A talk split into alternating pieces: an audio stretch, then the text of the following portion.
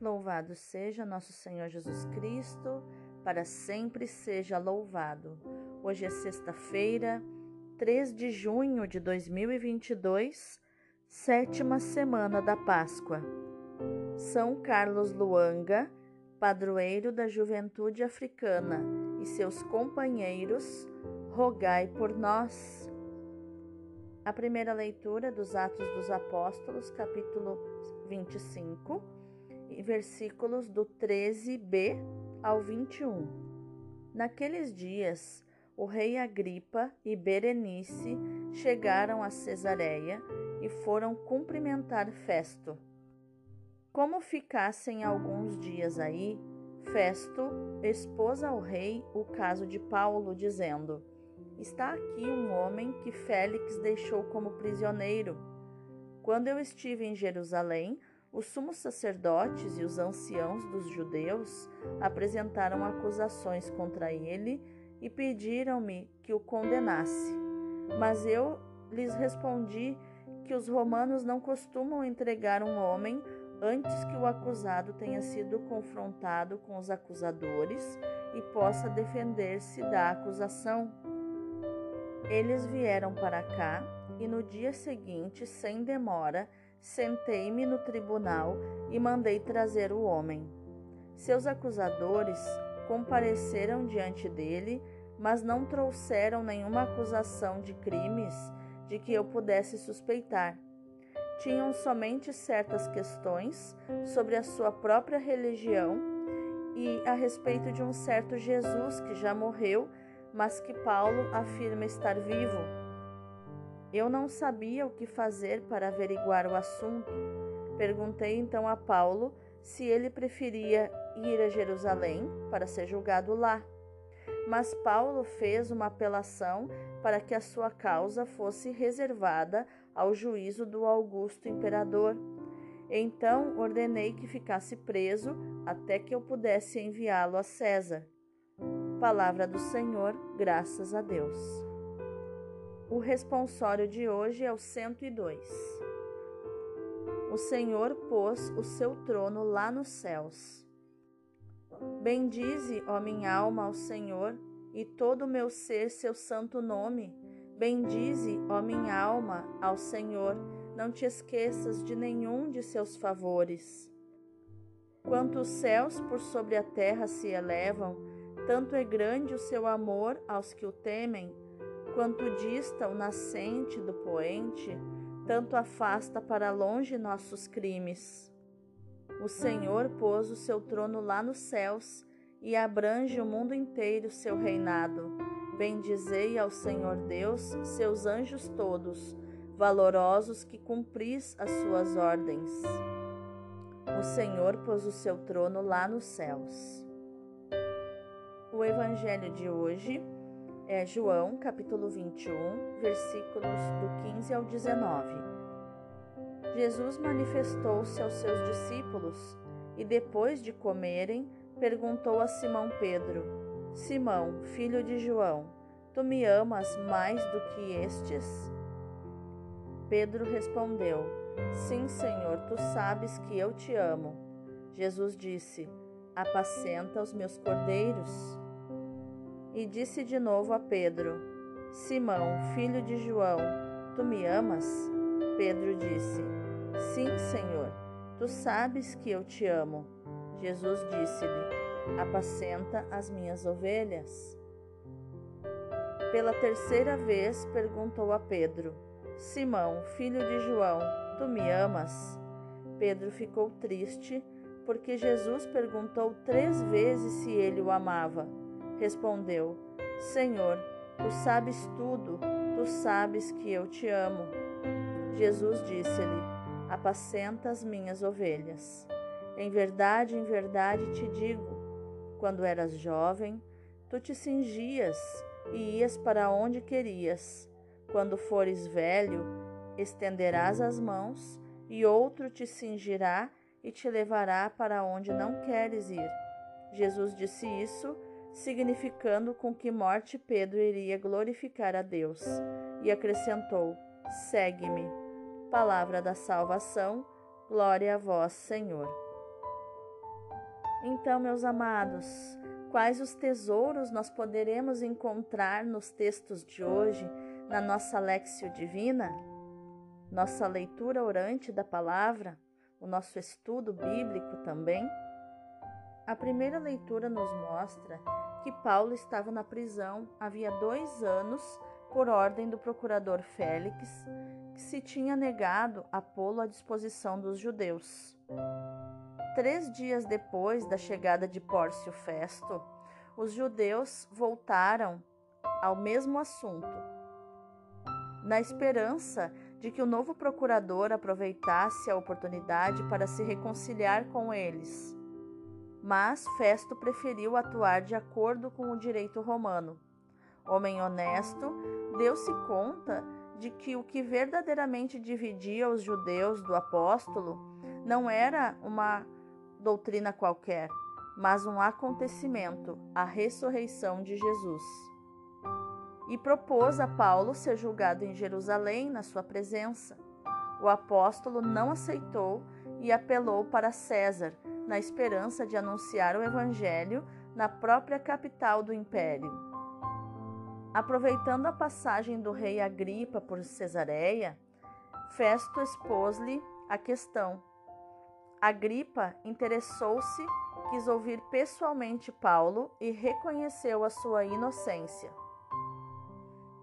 O apóstolo não perdeu a oportunidade dessa boa ocasião para anunciar ao rei e à sua corte a boa nova da ressurreição, a ponto de Agripa afirmar: Por pouco não me persuades, não me convences a fazer-me cristão isso está em Atos 26 e 28.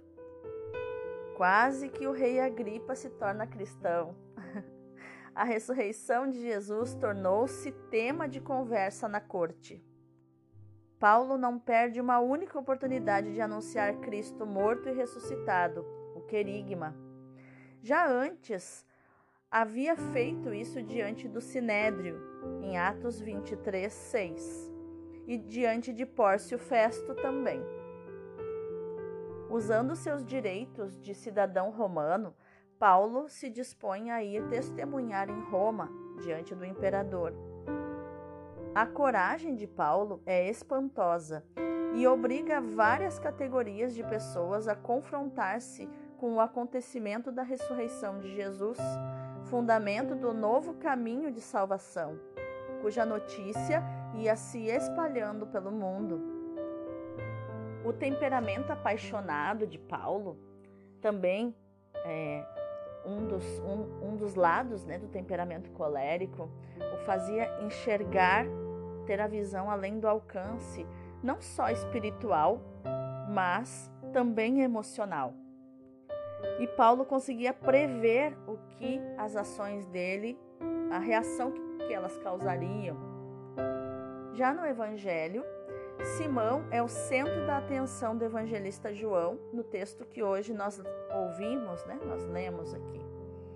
O pescador da Galileia é chamado a ser pastor, nos versículos 15 a 17, e a dar testemunho de Cristo pelo martírio, é, que está ali subentendido nas palavras de Jesus, a partir do versículo 18. Jesus exige de Pedro uma confissão de fé e de amor antes de lhe confiar o cuidado pastoral da igreja. Trata-se de uma condição indispensável para o exercício da função de guia espiritual. Jesus pede três vezes essa confissão a Pedro. A insistência de Jesus no amor compreende-se na relação filial de intimidade que Pedro tinha com ele. Também para o judeu, repetir três vezes significa colocar muita intensidade emocional naquelas palavras, assim como santo, santo e santo. É muito santo, é muito intenso. Então, por isso, Jesus perguntou três vezes. Também essas três vezes repetidas vão nos remeter, né, nos, nos fazer lembrar da negação de Pedro, que negou três vezes Jesus, ou seja, negou Jesus muito intensamente. Disse que não conhecia Jesus muito intensamente, é um superlativo. Três vezes também significa um tripé onde não pode faltar nenhuma parte, como na Santíssima Trindade. Por isso também Jesus perguntou três vezes para ter a resposta completa, a confirmação completa da decisão de Pedro. Outros teóricos e exegetas vão dizer que na primeira vez que, que Pedro responde a Jesus, ele responde com a palavra hebraica que significa Senhor, tu sabes que eu te amo. Na outra também, Senhor, tu sabes que eu te amo. E por fim, quando ele fica triste, ele diz: Senhor, tu sabes que eu apenas gosto de ti. Porque talvez Pedro estivesse lembrando das suas falhas, né? Que no fundo, no fundo, ele buscou lá no interior dele, lá na, na, na sombra de tudo que ele fez, que ele ainda precisava aprender a amar Jesus. E mesmo assim, Jesus confia a ele as suas ovelhas, o seu rebanho, a sua igreja. No serviço pastoral, a relação de confiança e de comunhão com o Senhor precede a exigência das próprias qualidades humanas. Jesus conhece Pedro intimamente mas exige dele uma confissão explícita de fé e de amor. E então lhe confia o serviço pastoral da igreja: apacenta as minhas ovelhas.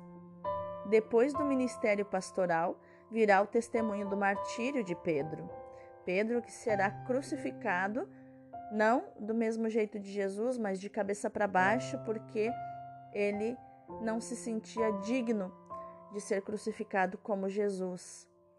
Era uma forma, talvez, emocional de compensar o Mestre da sua infidelidade.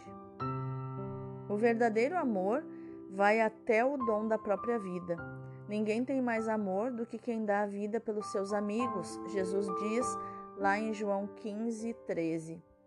Segue-me, Jesus diz no final do evangelho de hoje, né, no versículo 19. Este mandato do Senhor é uma clara referência a outras palavras como não pode seguir-me agora, vocês não podem me seguir agora, mas me seguirão depois. João 13, 36. Dado o contexto das leituras de hoje, eu te convido a meditarmos mais profundamente nestes textos maravilhosos. O procurador Festo resume ao rei Agripa a pregação de Paulo. Os acusadores não alegaram nenhum dos crimes que eu pudesse suspeitar, só tinham com ele discussões acerca de uma religião e de um certo Jesus que morreu e Paulo afirma estar vivo.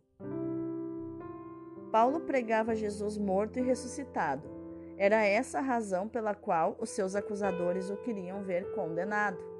No Evangelho, vemos Jesus que esteve morto, mas agora está vivo, se manifestando né, aos apóstolos. Essa fala que Jesus faz com Pedro no Evangelho, Jesus está aqui ressuscitado, foi depois da sua crucificação. Não se trata de um fantasma, mas de um verdadeiro corpo humano, com um coração igualmente humano, que deseja ser amado. Simão, filho de João, Tu me amas? Pedro responde com modéstia: Ama o Senhor, mas não diz com a mesma segurança em si com que dizia isso antes da paixão, antes de negar Jesus. Quando ele dizia: Senhor, me diz quem te persegue, que eu irei lá te defender. Jesus disse: Simão, Simão, Pedro, Pedro, Antes que o galo cante, tu me negarás três vezes. Jesus sabia, mas Pedro ainda não sabia o quanto era capaz de trair o seu mestre. O quanto o medo da morte o tornaria frágil e infiel.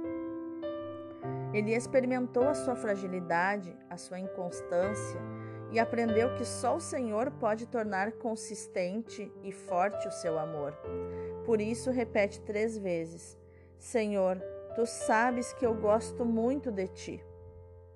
Justamente porque Pedro fala um eu te amo que não é verdadeiro, porque o interior dele estava dizendo outra coisa. Não porque ele não amava Jesus, mas porque ele precisava aprender a amar Jesus de verdade. Jesus não pretendia nada mais do que essa afirmação de amor para confiar à igreja a Pedro. Do jeito que ele respondeu, estava suficiente para o Senhor. Então ele diz: Apacenta as minhas ovelhas. O serviço apostólico se fundamenta nesta ligação íntima com o Senhor. As qualidades humanas ajudam e são até muito importantes, mas pouco valem sem a união com Jesus, o supremo pastor da igreja. É Ele a fonte do amor com que somos chamados a amar a Deus, a nos amar uns aos outros também. O único amor verdadeiramente consistente é aquele que vamos beber do coração de Cristo. Só esse amor nos torna capazes de seguir o Senhor até o martírio, como aconteceu com Pedro. Perceba que a queda, a infidelidade, o pecado dele, a fraqueza dele, quando recebeu esse amor de Jesus e a confiança de Jesus novamente, isso o tornou forte, porque agora ele tinha a dimensão da sua fraqueza e não podia mais fraquejar daquele jeito. Antes da paixão, Pedro tinha perguntado a Jesus: Senhor, para onde vais? Jesus tinha respondido a Pedro: Para onde eu vou, tu não podes me seguir agora, mas me seguirás mais tarde. João 13, 36. Pedro parece não ter gostado da resposta e acabou respondendo novamente, né, replicando: Por que não posso seguir-te agora? Eu daria a vida por ti. Sabemos o que aconteceu poucas horas depois. Pedro negou o seu Senhor e Mestre três vezes. Negou, negou e negou. Negou bem negado. Negou muito negado. Só podemos amar o Senhor e dar a vida por Ele porque ele nos amou e deu a vida por nós. Depois da sua morte e ressurreição, é que Jesus convida Pedro a segui-lo até a morte, dando por ele a maior prova de amor. Nos abrir ao amor de Cristo, acolhê-lo, é o fundamental de toda generosidade. Nisto consiste o seu amor. Não fomos nós que amamos a Deus, mas foi Ele que nos amou, nos amou por primeiro nos diz João na sua primeira carta, capítulo 4, versículo 19. Vamos orar? O que eu te direi hoje, Senhor, perante a confissão de fé e de amor de Pedro? Aqui está a vida, o seu mistério, a sua luz, o seu sabor, o seu significado. Todas as outras questões não passam de simples ocasiões para te dizer o meu sim o Senhor me criou para dizer que me ama e para me pedir que corresponda ao teu amor. Não que retribua, porque é impossível retribuir tamanho amor, mas que corresponda. E o pior é que o Senhor me pede isso como um mendigo, mendiga do meu amor. Nossa.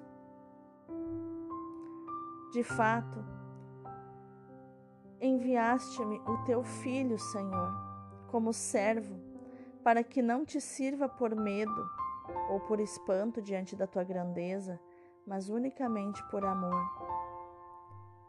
E o Senhor fica satisfeito com aquilo que eu tenho para entregar, assim como foi suficiente aquele eu te amo xoxo de Pedro envergonhado, culpado, se sentindo cheio de sentimento de culpa. O Senhor acha o meu amor suficiente. Nossa, que tremendo isso. Tocaste-me o coração com a tua benevolência, Senhor, e com a tua humildade. Seduziste-me, Senhor, e eu me deixei seduzir. Meu coração diante de ti começa a queimar. Conquistaste-me, Senhor, com teu rosto desfigurado na cruz. Ainda que, como Pedro, eu venha a hesitar ou pecar, quero hoje te dizer que te amo, que quero amar-te toda a vida, Senhor, que jamais quero me separar de ti, que estou disposto a perder tudo por ti. Estou disposta a perder tudo por ti. Dá-me a fé e o amor ardente de Pedro, e dá-me a coragem de Paulo, para que, vivendo em ti e para ti, eu possa testemunhar a ressurreição do teu filho Jesus e o teu amor que excede todo conhecimento, todo entendimento. Amém. Nossa, que profundo isso. Vamos contemplar essa palavra de hoje? São Paulo foi uma vítima sempre imolada pela glória de Deus e a salvação das almas.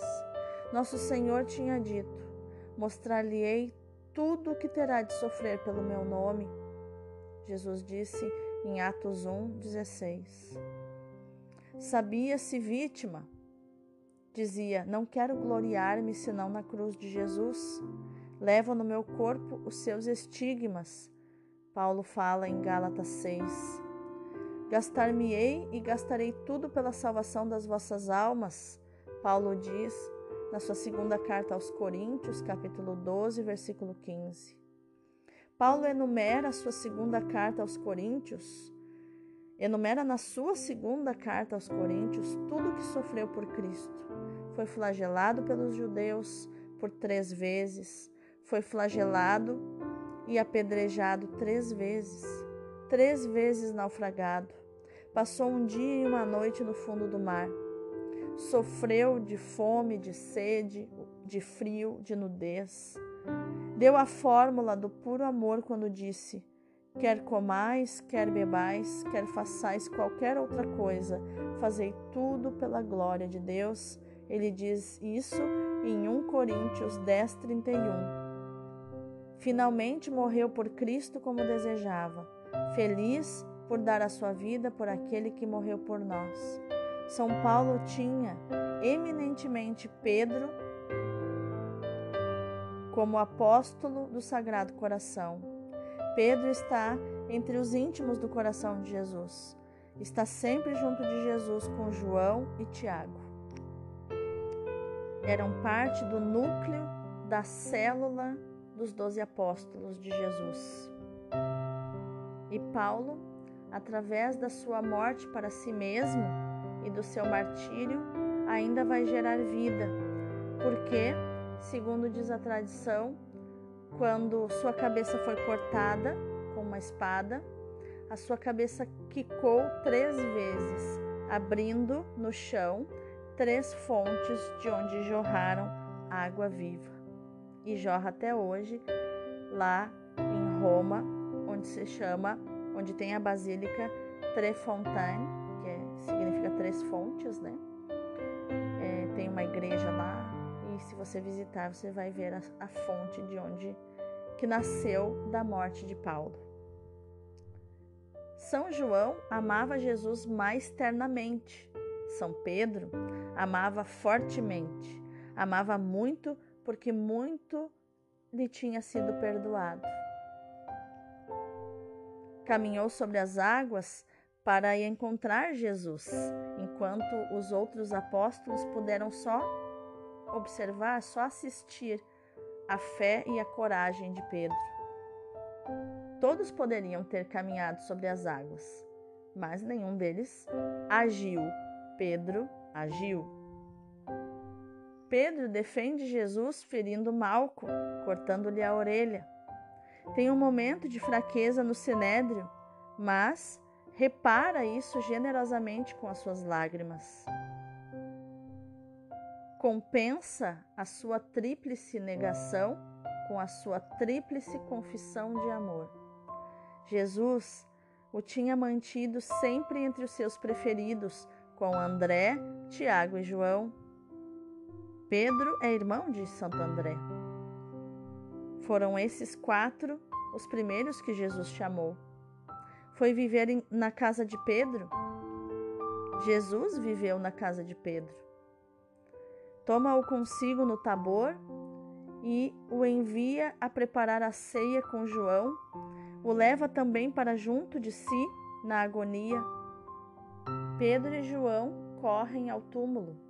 Jesus manda avisar Pedro a respeito da sua ressurreição e aparece-lhe em particular. É sempre a intimidade, sempre a união. O chefe da igreja deve possuir, aliás, de modo muito profundo, o que possuem os seus membros. João é o apóstolo do Sagrado Coração.